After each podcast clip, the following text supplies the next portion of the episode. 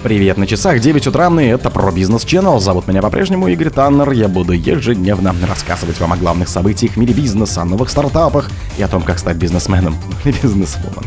Beluga Group из-за ассоциации только с водкой решила изменить название. Число въездов из стран Евросоюза в Россию выросло почти в полтора раза. Логистические компании пожаловались на дефицит дальнобойщиков. Производитель Jacobs прекратит продажу западных брендов кофе в России. Глава Петербургской биржи предложил отказаться от бренда при учете налога. Грузия запретила реэкспорт в Россию на автомобили из США. Спонсор подкаста Глаз Бога. Глаз Бога это самый подробный и удобный бот пробива людей, их соцсетей и автомобилей в Телеграме. Beluga Group из-за ассоциации только с водкой решила изменить название. Один из крупнейших производителей алкоголя в России, Beluga Group, планирует изменить название на NovaBev Group, ООО NovaBev Group сообщили в компании. Это предложение обсудят акционеры группы. Финальное решение будет принято 23 августа. Объясняя причины, компания указала, что прежнее название перестало отражать ее суть и многоаспектность. Плюс она больше не соответствует стратегии диверсификации бизнеса компании. Beluga Group производит и импортирует широкий ассортимент алкогольных напитков, однако аудитория ошибочно принимает бренд группы за бренд водки и наоборот. Необходимо разделить эти формы, в частности после продажи международных прав на марку Beluga, поясняет компания. Смена названия также призвана подчеркнуть роль сети магазинов ВинЛаб, входит в Beluga Group, которая, как считают в компании, обретает большую значимость как в группе, так и в индустрии. Число въездов из стран Евросоюза в Россию выросло почти в полтора раза. В первом полугодии 2023 года граждане 27 стран, входящих в состав Европейского Союза, совершили в Россию на 42% больше поездок, чем год назад – следует из данных Федеральной службы безопасности, которые проанализировали.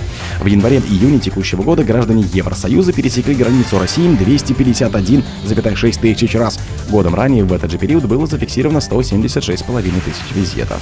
В статистике учитывались все поездки с деловыми и частными целями по работе и на учебу, а также туризм, переезд по постоянное место жительства, обслуживание транспортных средств и военнослужащие.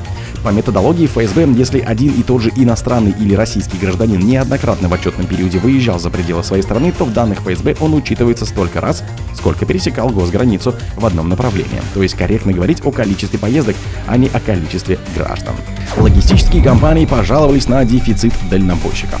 В России наблюдается катастрофическая нехватка водителей-дальнобойщиков, об этом заявил замглавым транспортно-логистической компании ПЭК Вадим Филатов.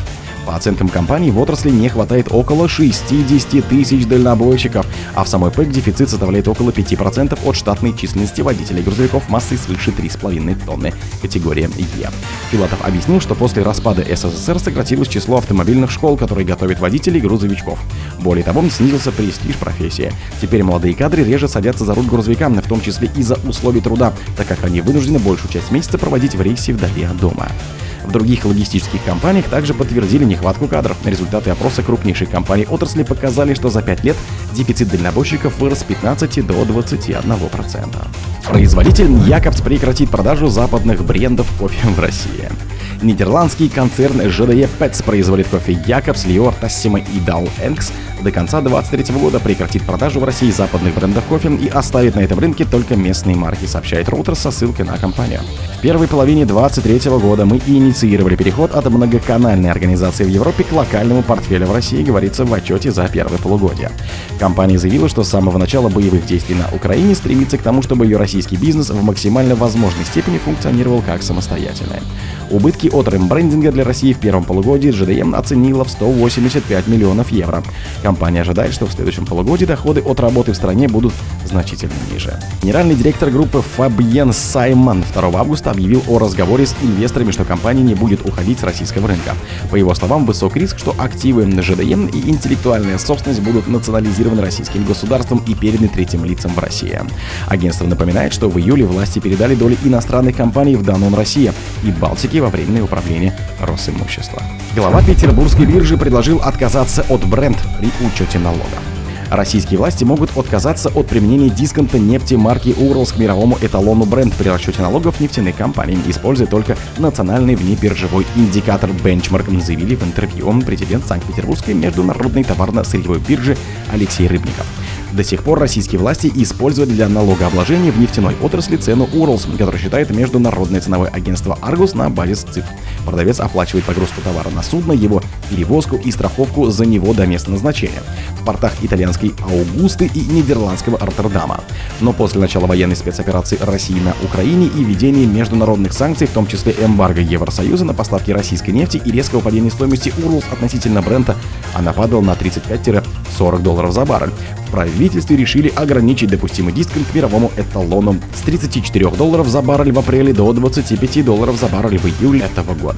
В конце июля Госдума приняла поправки в налоговый кодекс, которые предлагают новое снижение дисконта Уралск бренд для целей налогообложения до 20 долларов за баррель с 1 сентября. Грузия запретила реэкспорт в Россию автомобилей из США. Грузия с 1 августа запретила реэкспорт и экспорт американских автомобилей в Россию и Белоруссию. Аналогичные правила для машин из Евросоюза вступят в силу 26 сентября, сообщили в налоговой службе грузинского Минфина. Об этом пишет бизнес-медиа. Меры приняты в соответствии с 11 пакетом санкций Евросоюза. Для него из ЕС запрещалось поставлять в Россию автомобили стоимостью выше 50 тысяч евро. Но последний на данный момент пакет санкций запретил возить в Россию машины с объемом двигателя более 1,9 литров все электрические и гибридные автомобили. Легковые автомобили – третий по величине экспортный товар, который Грузия поставляет в Россию. Только за 6 месяцев текущего года из республики отправили более 3700 машин. Их общая стоимость 53 миллиона долларов. Экспорт машин вырос на 274% за год. О других событиях, но в это же время не пропустите. У микрофона был Игорь Пока.